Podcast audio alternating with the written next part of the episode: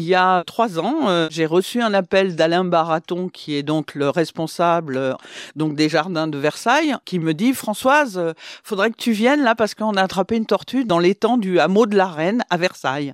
J'ai dit oui, bah t'as attrapé une tortue de Floride. Il me dit non non, elle est un peu plus grosse et un petit peu plus agressive. Et effectivement, quand j'y suis allée, c'était une grosse, grosse tortue, je dirais de 25 kilos, et c'était une Chelydra serpentina, donc une tortue serpentine. Françoise Sercollet est une passionnée des reptiles.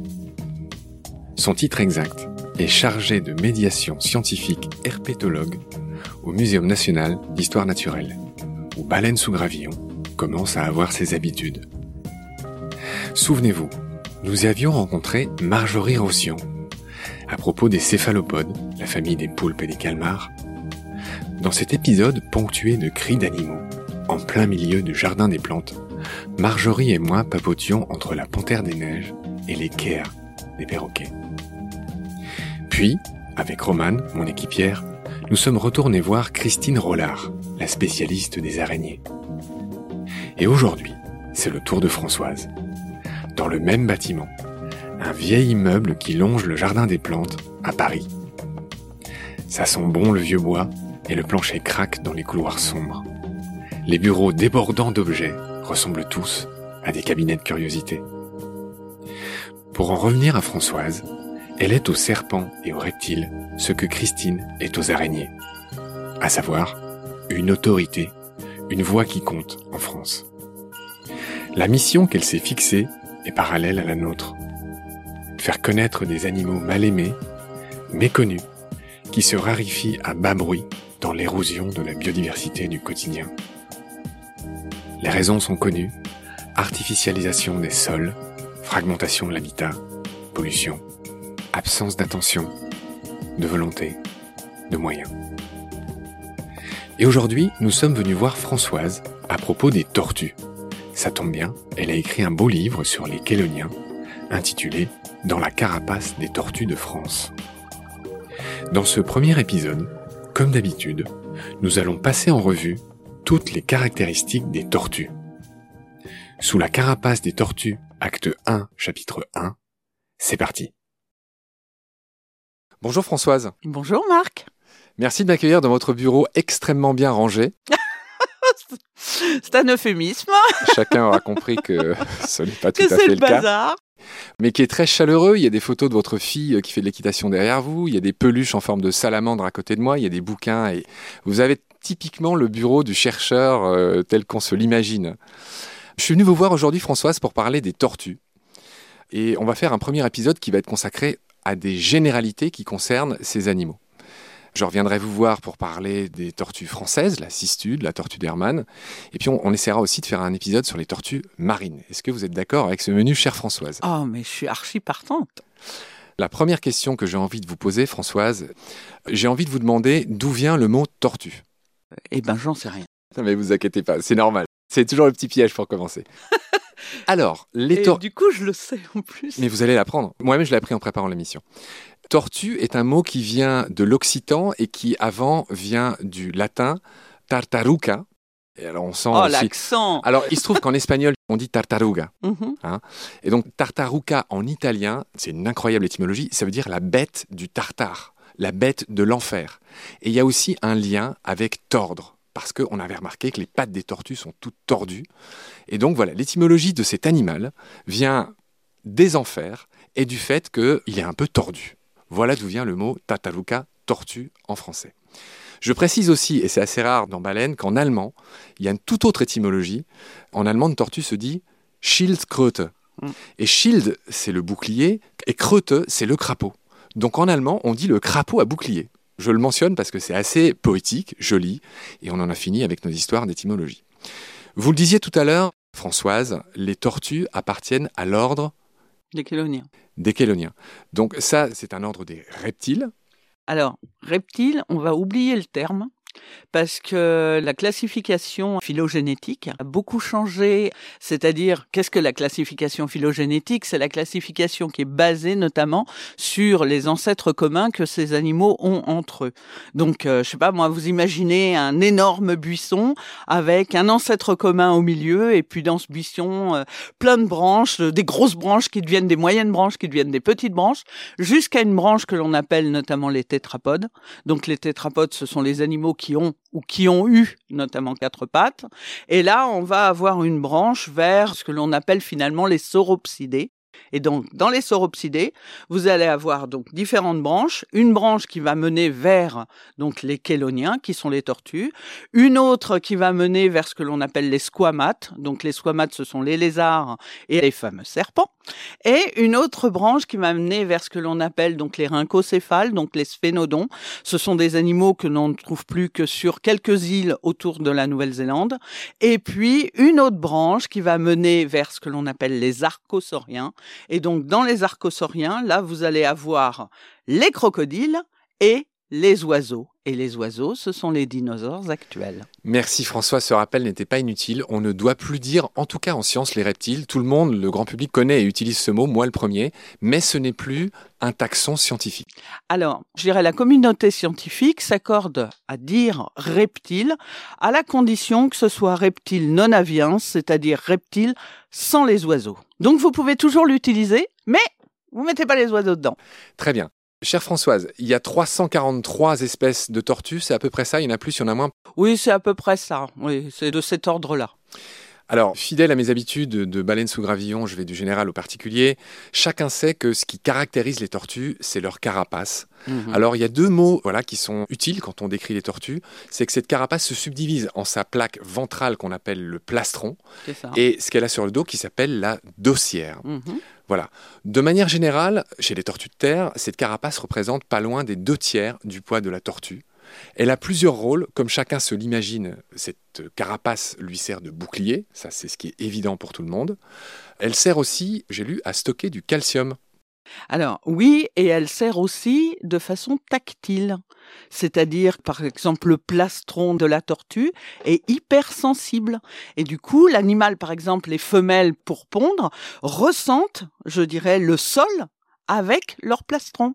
Donc c'est à la fois un bouclier, c'est euh, je dirais un endroit où vous avez quand même tous les organes qui sont protégés à l'intérieur, c'est quand même assez extraordinaire et la carapace, c'est vrai, elle est composée donc d'une ossature donc en os sur lequel vont se coller finalement les écailles pour les espèces qui ont des écailles parce que toutes n'en ont pas. Pour être parfaitement complet, le plastron est relié à la dossière avec ce qu'on appelle des ponts la partie qui est entre les deux. Voilà, je continue d'aller du général au particulier. Les tortues en général se subdivisent en trois groupes. Pour faire simple, il y a les tortues terrestres, environ 70 espèces. Il y a les tortues aquatiques ou dulsacuicoles, c'est-à-dire qui vivent en eau douce. Et là, il y a à peu près... Palustre, ça me va aussi. 260 espèces. Et il y a le troisième groupe qui sont les tortues marines. Jusque-là, tout va bien. Oui Bon.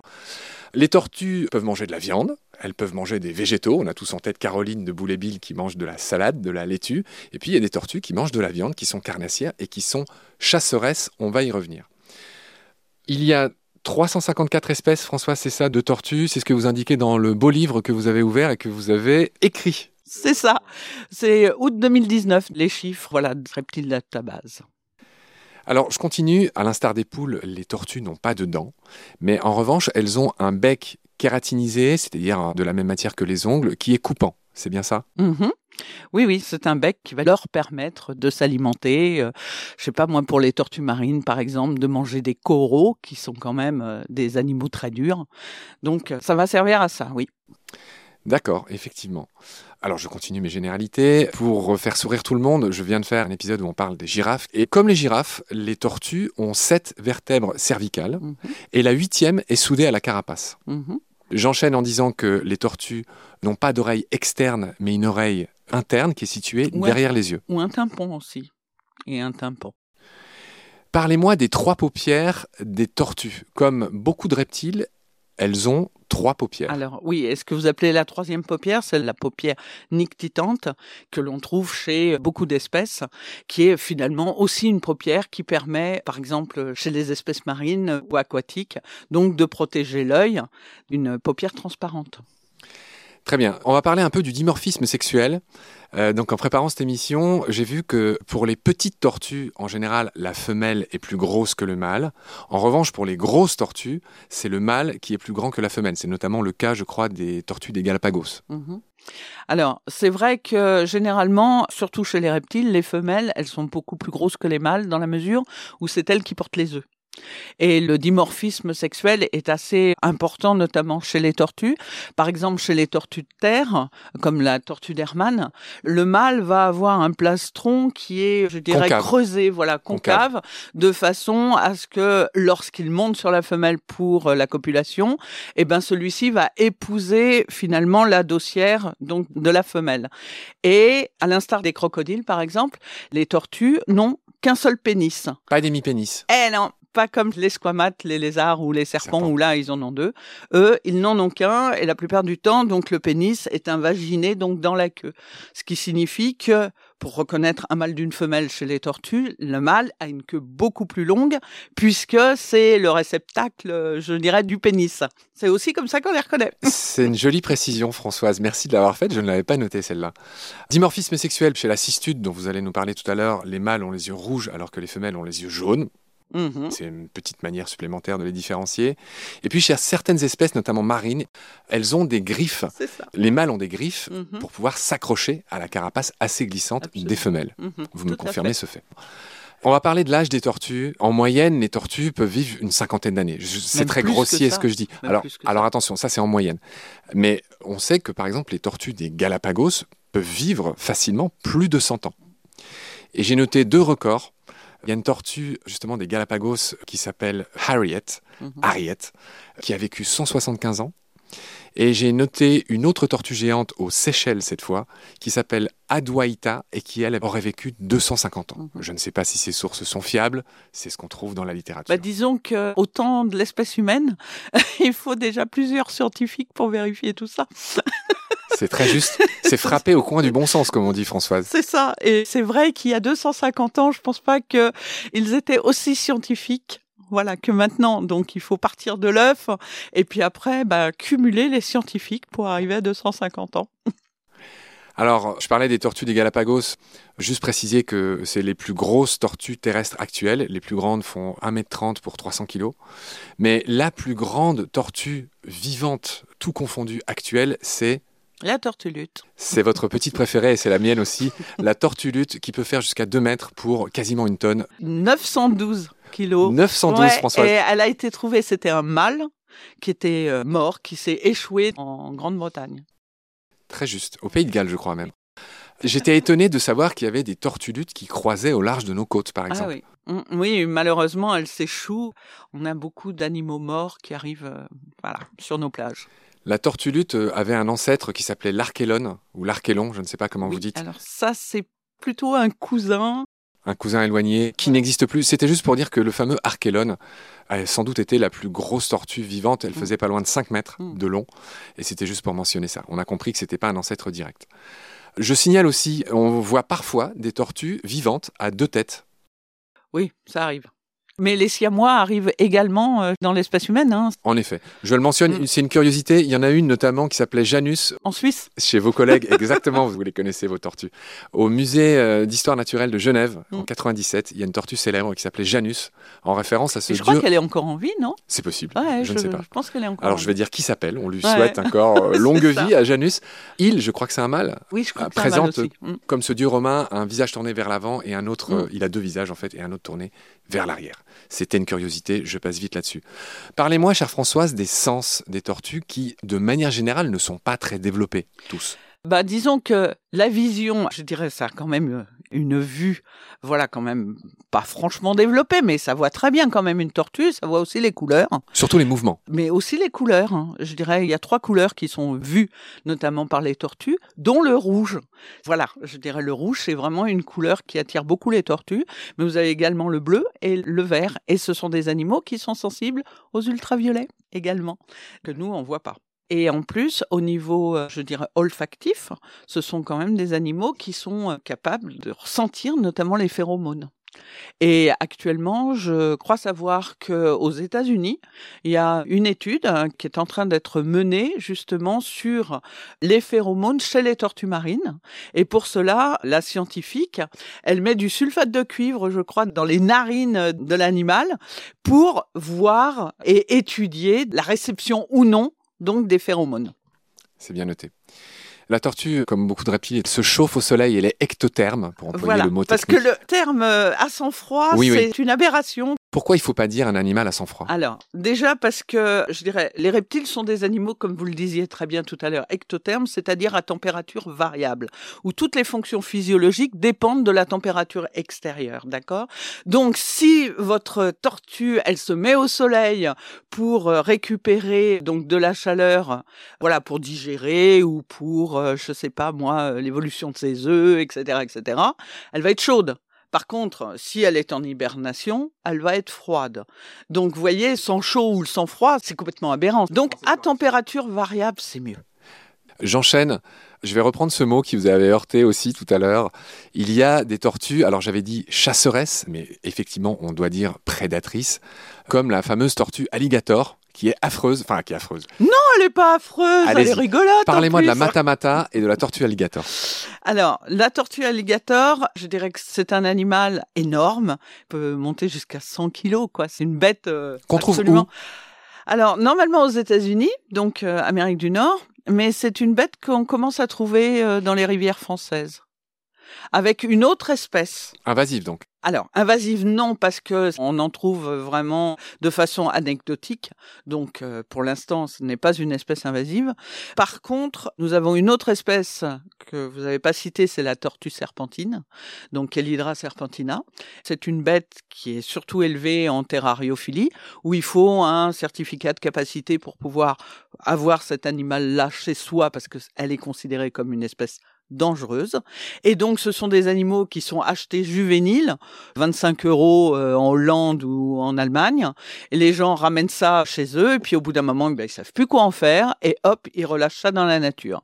Et c'est un animal qui peut peser jusqu'à 50 kilos quand même, donc qui est très prédateur, qui bien évidemment, comme il est prédateur, il va euh, s'attaquer aux canards, etc., aux poissons et tout et tout.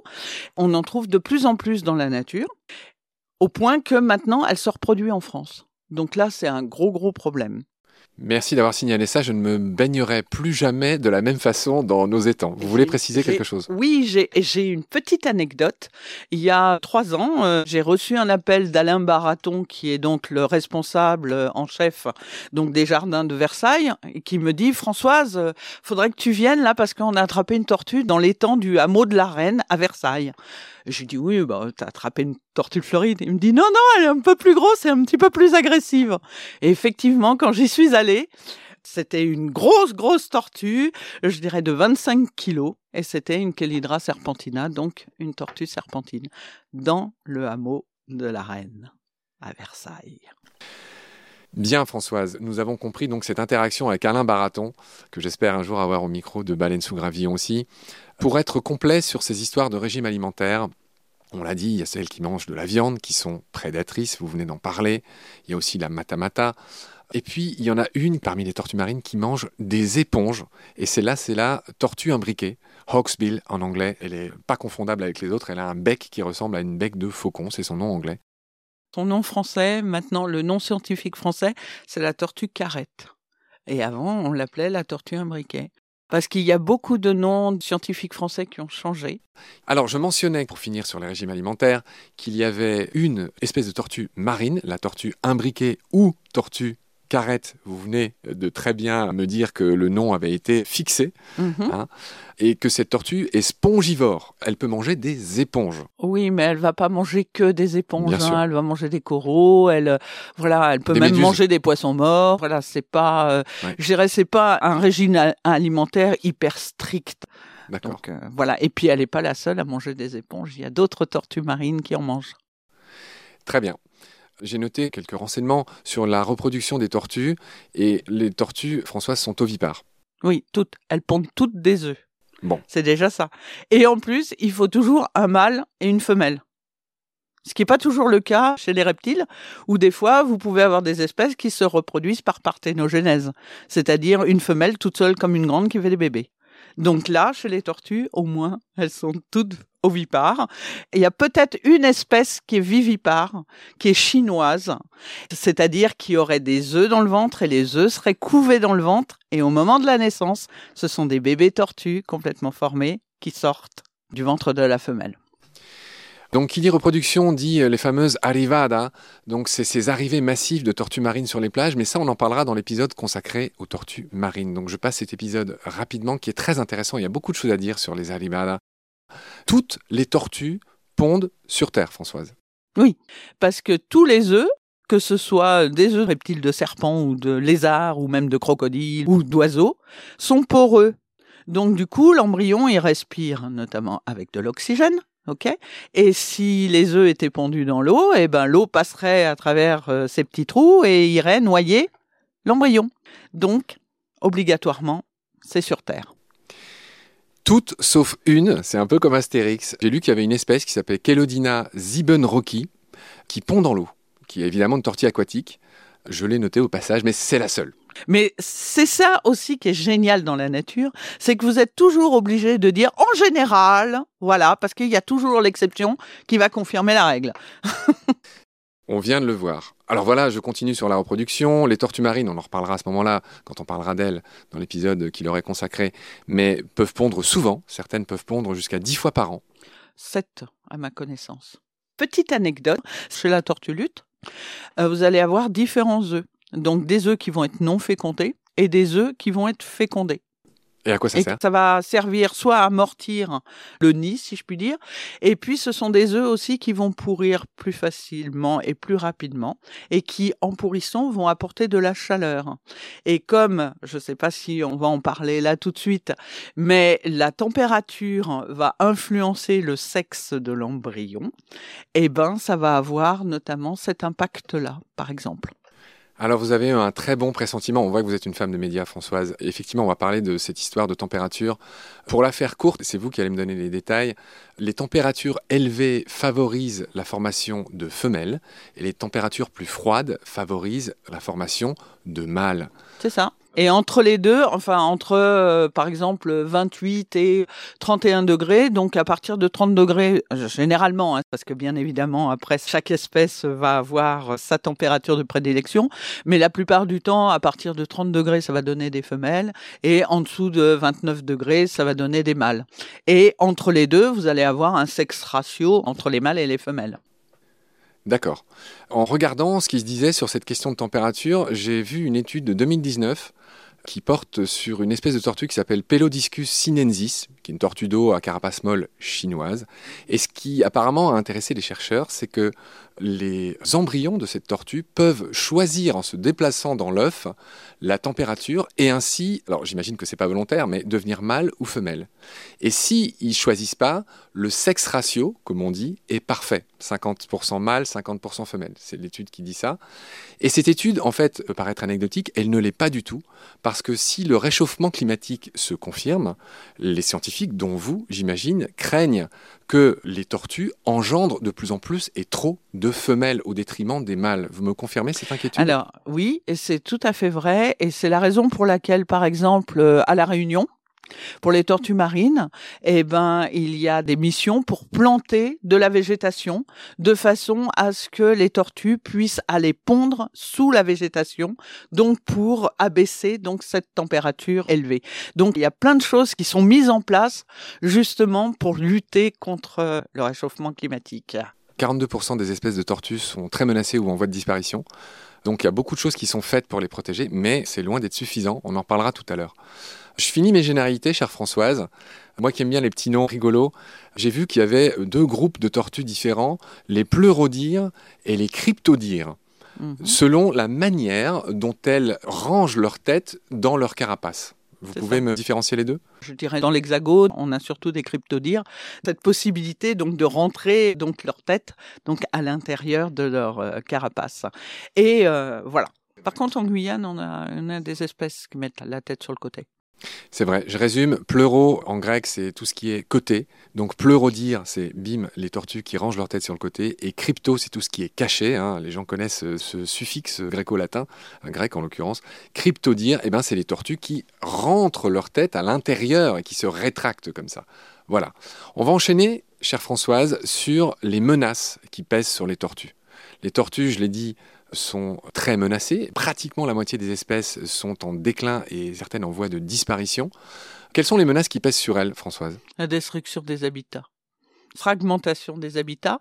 On comprend bien que, je sais pas moi, une tortue qui vit dans une mare, euh, une autre, euh, un mâle qui vit dans une autre mare euh, avec une autoroute au milieu, ben ils peuvent pas se rencontrer. Donc c'est ce que l'on appelle la fragmentation des habitats. Et la destruction des habitats, c'est surtout au niveau de l'urbanisme. Je dirais, on est de plus en plus nombreux sur la planète et de plus en plus on grappille et on prend, je dirais, la place euh, du sauvage finalement.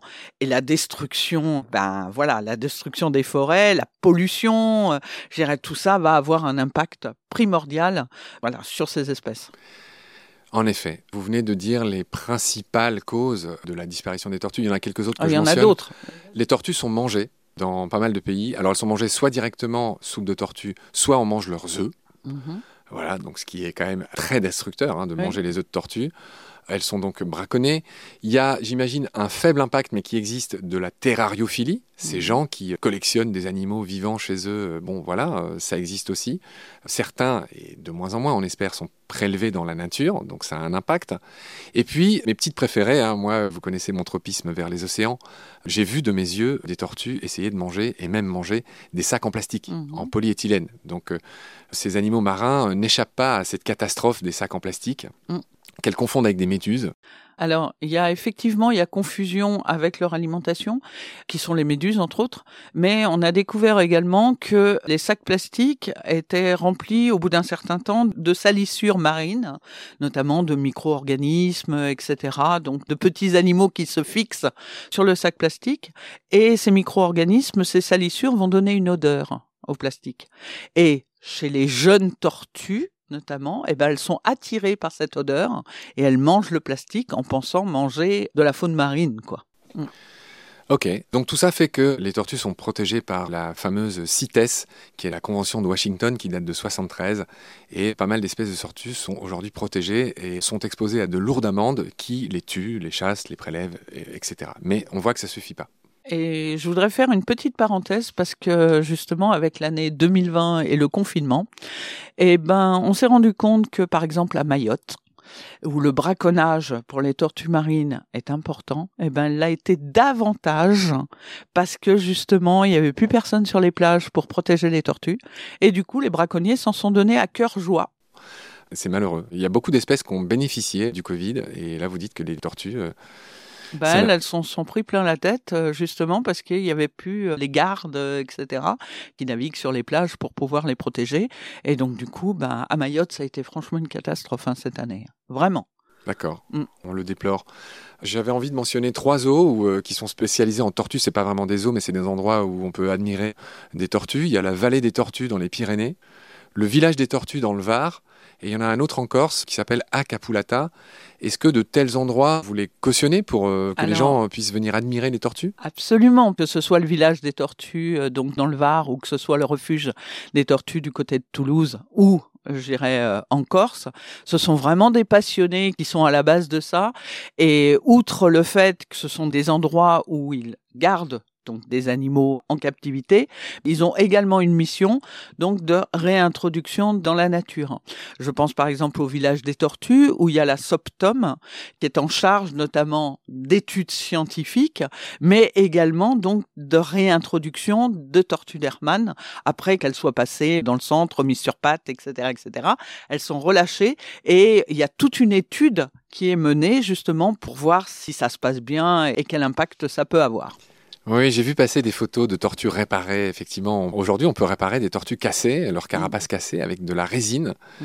euh, et, ça marche. Françoise, on arrive au terme de cette première émission avec vous. Je voudrais qu'on la finisse en parlant un tout petit peu de culture. Alors la tortue a sa place dans pas mal de cosmogonies du monde. Alors allez-y, vous me faites le geste, vous me faites un très beau geste, Françoise. Euh, Elle porte le monde. Dans, quelle culture, dans quelle cosmogonie en, Asie notamment. Et je pense que c'est chez les hindous où elle porte le monde. Oui. C'est très beau. Moi, je trouve ça absolument extraordinaire. Vous vous rendez compte le symbole qu'il y a derrière? Il n'y aurait pas de monde sans tortue. Oui, c'est un très beau symbole. Et effectivement, il y a un empilement d'animaux. Il me semble, j'ai déjà vu des mm. gravures où on voit une tortue avec des éléphants aux quatre coins qui eux-mêmes portent d'autres animaux. Mm-hmm. Bon, je ne suis pas spécialiste. Bref, Vishnu avait pris l'apparence d'une tortue qui s'appelait Kurma pour venir rien de moins que de sauver l'humanité. Chez les hindouistes, c'est pas ma spécialité, je passe vite. Et les serpents, c'est pareil chez les hindouistes. S'il n'y avait pas de serpents, il n'y aurait pas de monde non plus, il n'y aurait pas d'humanité. Cher François, vous avez pour les serpents, chacun le sait, les yeux de Chimène. Il y a tout autour de nous des livres sur les serpents dont vous êtes l'auteur. Je le rappelle au passage, votre péché mignon, ce sont les serpents et les tortues, bien sûr. Ah oui, oui, mais de toute façon, j'aime autant les reptiles que les amphibiens. Donc. C'est parfait, c'est bien noté.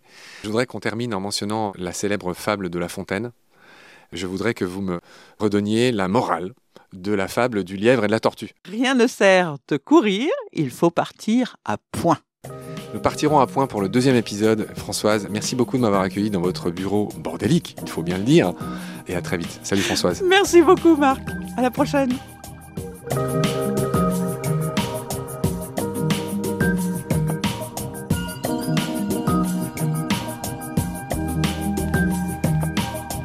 C'est la fin de cet épisode. Merci de l'avoir suivi. Merci de partager le lien de Baleine sous Gravillon et de vous abonner si vous avez aimé. Des étoiles et des commentaires sont les bienvenus si vous écoutez l'émission sur iPhone. Celles et ceux qui le souhaitent peuvent aussi nous aider en faisant un don sur le site Tipeee. Merci par avance. Vos critiques, conseils et suggestions sont aussi les bienvenus sur la page Facebook de Baleine sous Gravillon. Je remercie mes équipiers pour leur aide précieuse ainsi que Félix Labande, l'auteur sud-africain de la chanson du générique. Je vous retrouve très vite pour un nouvel épisode. D'ici là, prenez soin de vous et de ce qu'il y a autour de vous. Merci, à bientôt.